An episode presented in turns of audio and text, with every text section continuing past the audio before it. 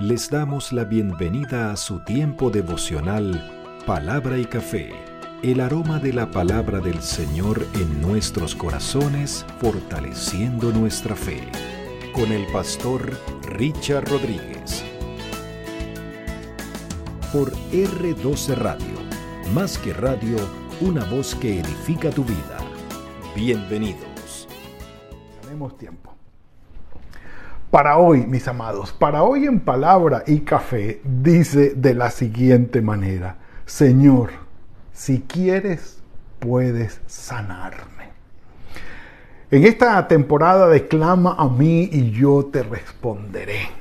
Ya llevamos un buen tiempo, varios episodios, estaré contándolos para referirles qué número de episodios llevamos, pero hemos estado caminando a través de la Biblia, de los libros del Antiguo Testamento que acabamos de concluir, revisando oraciones, oraciones escritas en la palabra del Señor, oraciones que conectan personas piadosas, necesitadas, en medio de circunstancias difíciles, necesitadas de una intervención de Dios en sus vidas, lo conectan con el Padre Celestial y dicen, Señor, ayúdame. Señor, te alabo, Señor, te bendigo.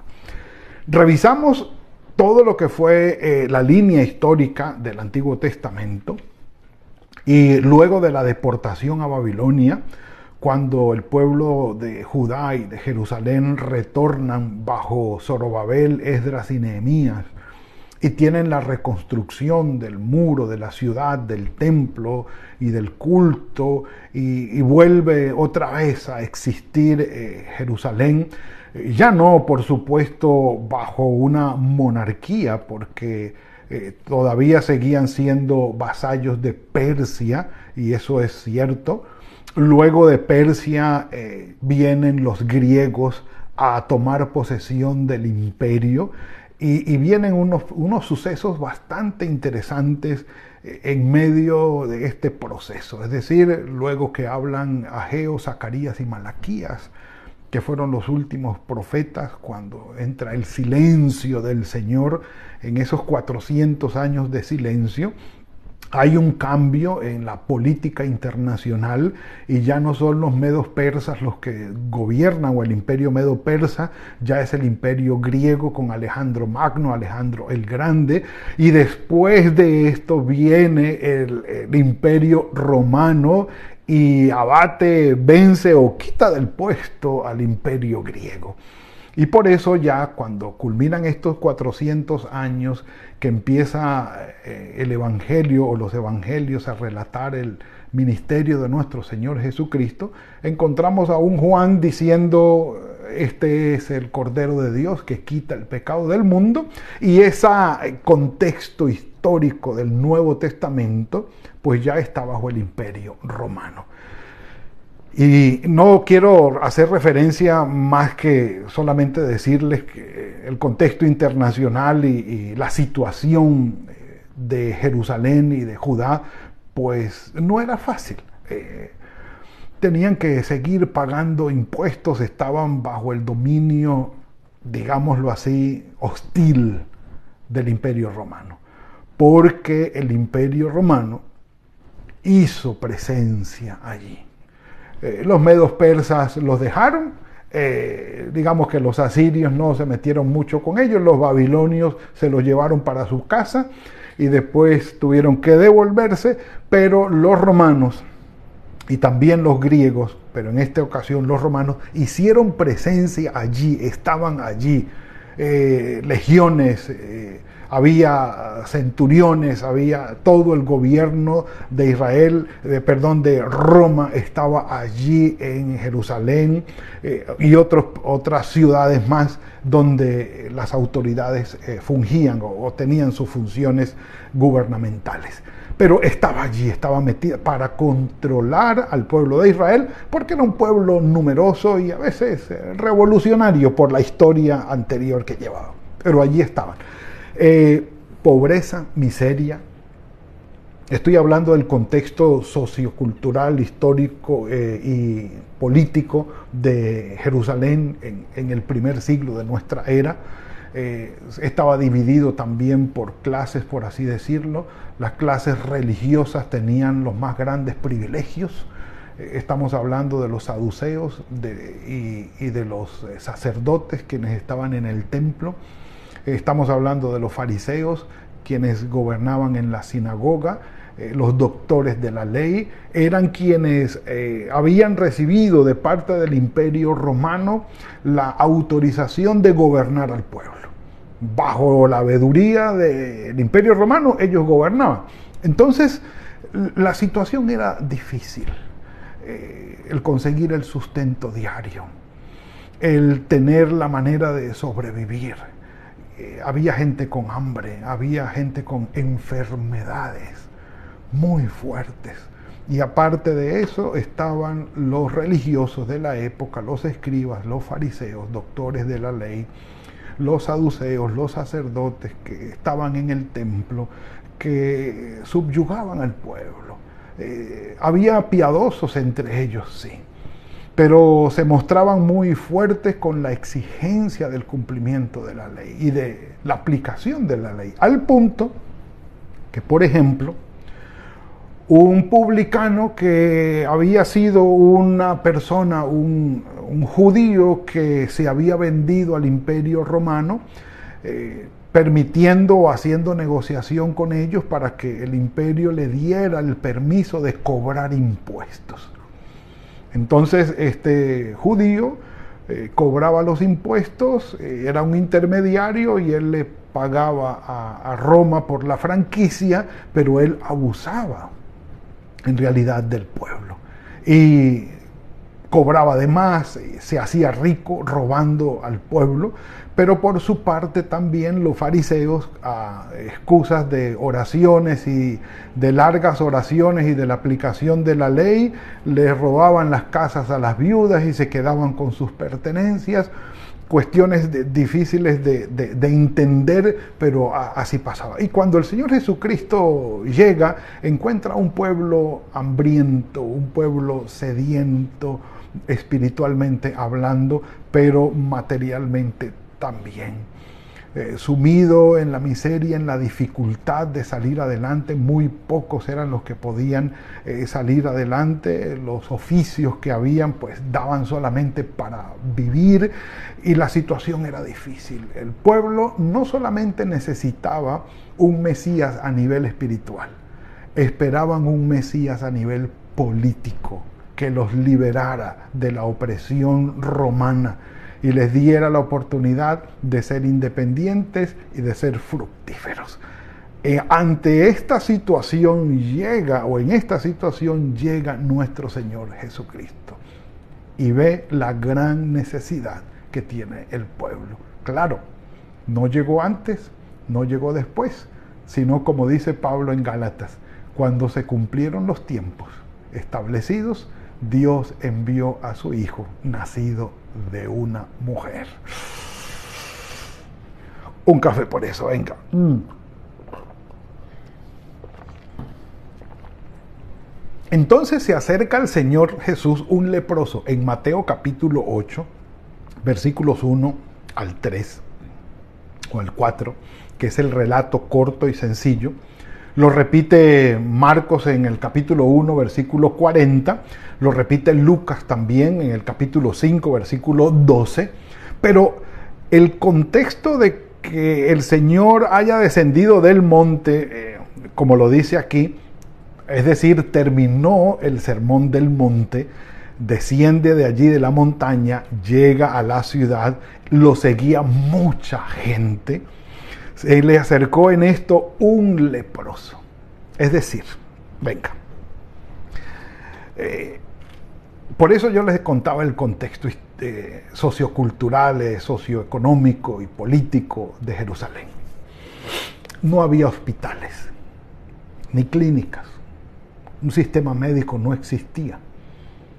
El estanque de, de Bethesda estaba rodeado de una cantidad de gente necesitada y dice el relato de Juan que cuando las aguas se agitaban, pues la gente iba y era sanada una especie de hospital con unas oportunidades que aprovechaban los que podían, los que no, no. Pero no había más. Si ustedes recuerdan, ciegos, paralíticos, endemoniados, dijera mi papá, cojos también, eh, tenían esa dificultad. Las enfermedades eran el pan diario, el pan de cada día. Y grandes dificultades y necesidades profundas había en esa sociedad.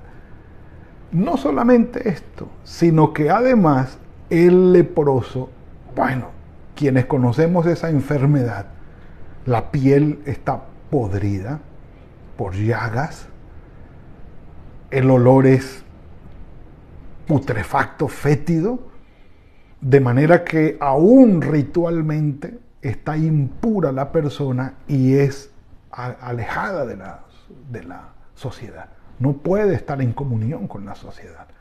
Es decir, no tiene cómo trabajar, no tiene cómo sustentar a su familia, tiene la muerte asegurada allí a las puertas o pisándole los talones, no tiene oportunidad de sanarse, porque no hay un procedimiento médico ni un tratamiento médico para ser sano. Ritualmente está alejado, no puede ir al templo, no puede ir a la sinagoga, la gente no puede acercársele, ni por físicamente es bastante fétida el asunto, y aparte de esto, ritualmente está impuro. Si alguien estaba realmente impedido, y con una dificultad, una calamidad muy grande sobre sus hombros y sobre su vida, era un leproso. Y se acerca el leproso y le dice al Señor postrado delante de él, Señor, si quieres, puedes limpiarme. No le suplica como el ciego Bartimeo, Jesús, hijo de David, ten misericordia de mí. Y gritaba, y gritaba, y gritaba. No. Eh, no llega con una, digamos, con la altura de la dignidad que pudiera tener un centurión a pedir que eso lo vamos a ver más adelante en la, siguiente, siguiente relato. No, no. Llega postrado. Él conoce su condición y sabe que no tiene oportunidad. No hay manera. No hay forma. En el Antiguo Testamento, pues fue sanado Naamán, eh, el sirio, eh, por Eliseo y lo mandó a, zambullirse, dijéramos nosotros, eh, siete veces en el, en el Jordán. Y, bueno, tenemos nuestros ríos en nuestro pueblo, pero busca sanidad. ¿Había de dónde pegarse para esto? sí, en Éxodo capítulo 15, versículo 26, el Señor les dice, si ustedes escuchan atentamente la voz del Señor su Dios y hacen lo recto delante de sus ojos y dan oído a sus mandamientos para ponerlos en práctica, ninguna enfermedad de las que les envía a los egipcios las traeré sobre ustedes, porque yo soy el Señor su sanador. Desde el Antiguo Testamento, Ezequías, por supuesto, Naamán el sirio. Claro que sí, el mismo Eliseo trayendo resurrección, dieron a conocer al Padre Celestial como el Padre que es dueño de la vida y trae control sobre ella y puede traer sanidad.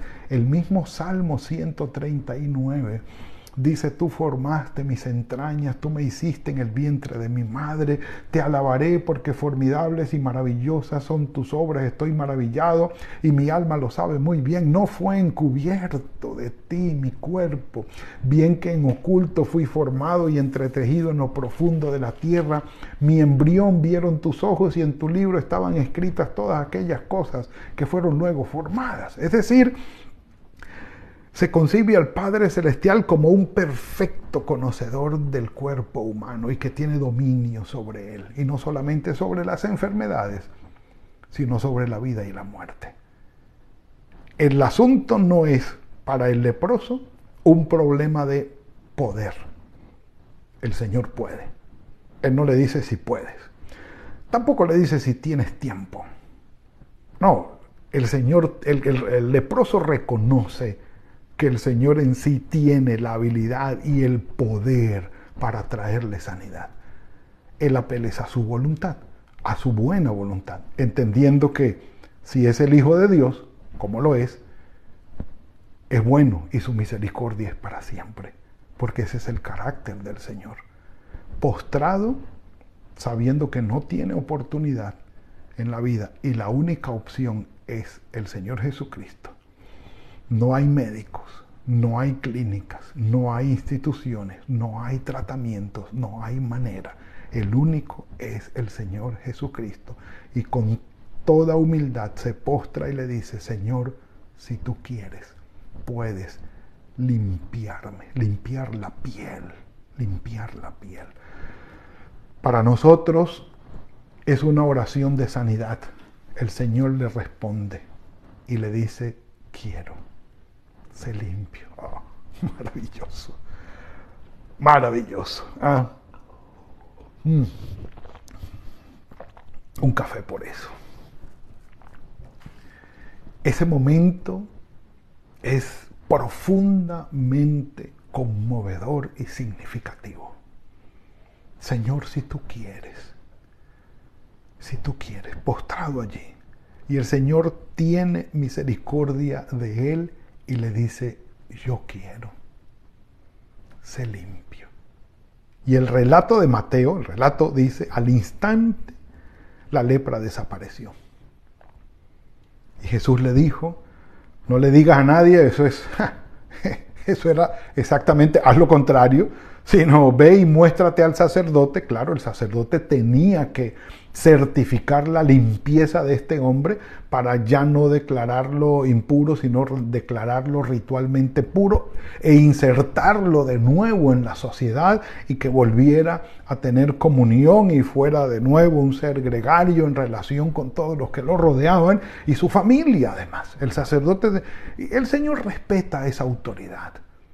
Ve y muéstrate al sacerdote. Pero la oración, que es lo que nos concierne a nosotros, el día de hoy implica apelar a la buena voluntad del Señor, a su carácter bueno y misericordioso. No estamos poniendo en discusión si el Señor puede hacerlo o no. Cáncer, leucemia, cualquier disfunción que haya en nuestro cuerpo, porque es una oración personal, eh, el leproso no está intercediendo por otro, él es el enfermo, él es el que va y pide sanidad para él.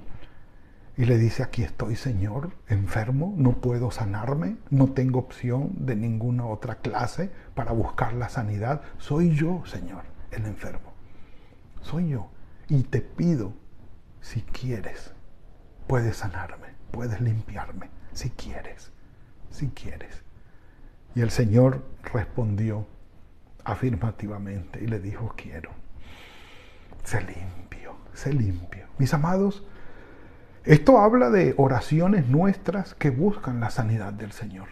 Sí, y vuelvo y les digo, no son oraciones de intercesión por otro. De eso vamos a hablar el lunes, si el Señor lo permite. De interceder por la sanidad de otras personas. En esta ocasión es una, es una búsqueda en oración de nuestro Padre Celestial, en el nombre de nuestro Señor Jesucristo, por una sanidad personal. ¿Qué no está funcionando bien en tu cuerpo? ¿De qué enfermedad estás padeciendo en este momento? Ve delante del Señor y si quieres un poco más en ayuno y oración y con una oración sencilla postrados delante del Señor. Que podamos decirle, que puedas decirle, Señor, si quieres, puedes limpiarme. No lo merezco, no lo he ganado, no he hecho nada como para que me premies con esto, de manera que no es cuestión de méritos, es cuestión de misericordia, es cuestión de gracia sobre mí. Y decirle al Señor, apelar a su voluntad, apelar a su misericordia y a su poder sin dudar que Él puede hacerlo. Tendrá planes diferentes, por eso les digo, porque sí, hay gente que se ha, buscado al Señor en oración para, sus, eh, para su sanidad. Y el Señor no ha respondido afirmativamente. No está en sus planes, no está en sus propósitos, no lo sé. Pero, ¿y si sí? Siempre decimos con mi esposa y algunos hermanos que nos acompañan en los planes y, actividades que hacemos, eh, vamos a preguntar qué es lo peor que puede pasar. Que digan que no, pero ¿y si dicen que sí? Es un 50-50. Pero delante del Señor podemos ir con todo nuestro corazón humilde y decirle, Señor, si quieres, puedes sanarme. Ten misericordia de mí. Padre Santo, Gracias por la medicina, Señor. Gracias por los médicos. Gracias por todo lo que ha avanzado la ciencia en cuestión de medicinas. Gracias, Padre. Sabemos que es un don tuyo, es un regalo tuyo y tu misericordia es sobre nosotros. Pero Señor, más allá de los médicos y de la medicina, delante de ti estamos, Señor. Y si hay alguien, Señor, que está aquí conectado, con toda la necesidad en su cuerpo por enfermedades, que está queriendo ir delante de ti, ilumínalo, Señor, en su corazón, en su mente. Guíalo, Padre Santo, y que tu Santo Espíritu le muestre el camino para ir delante de ti en oración y pedir tu intervención en sanidad sobre su cuerpo. Te lo rogamos, Padre. En tus manos estamos. Ten misericordia y trae sanidad. Guíanos en el resto de este día. Gracias por esta bendición. En tus manos estamos. En el nombre de tu Hijo Jesucristo. Amén y amén. Mis amados, es la propuesta para hoy. Fue lo que el Señor nos regaló. Una bendición muy grande. Tendremos el fin de semana que llega ya. Eh, bueno, eh, Shabbat Shalom para mi amada hermana Raquelita que el Señor los bendiga, Jesús María Guevara Martínez y saludos a la familia. Y bueno, el domingo tiempo de ir a la iglesia también, de conectarnos allí con nuestra familia de fe. Espero que el Señor nos guíe en ello, que haga fructífero el trabajo de sus manos y que tengan un día excelente con la bendición del Señor. Nos veremos el lunes, si el Señor lo permite, en otra entrega de palabra y café. Que el Señor los guarde. Gracias por compartir con nosotros este espacio de palabra y café. Hasta una próxima oportunidad por R12 Radio. Más que radio, una voz que edifica tu vida. Que Dios les bendiga.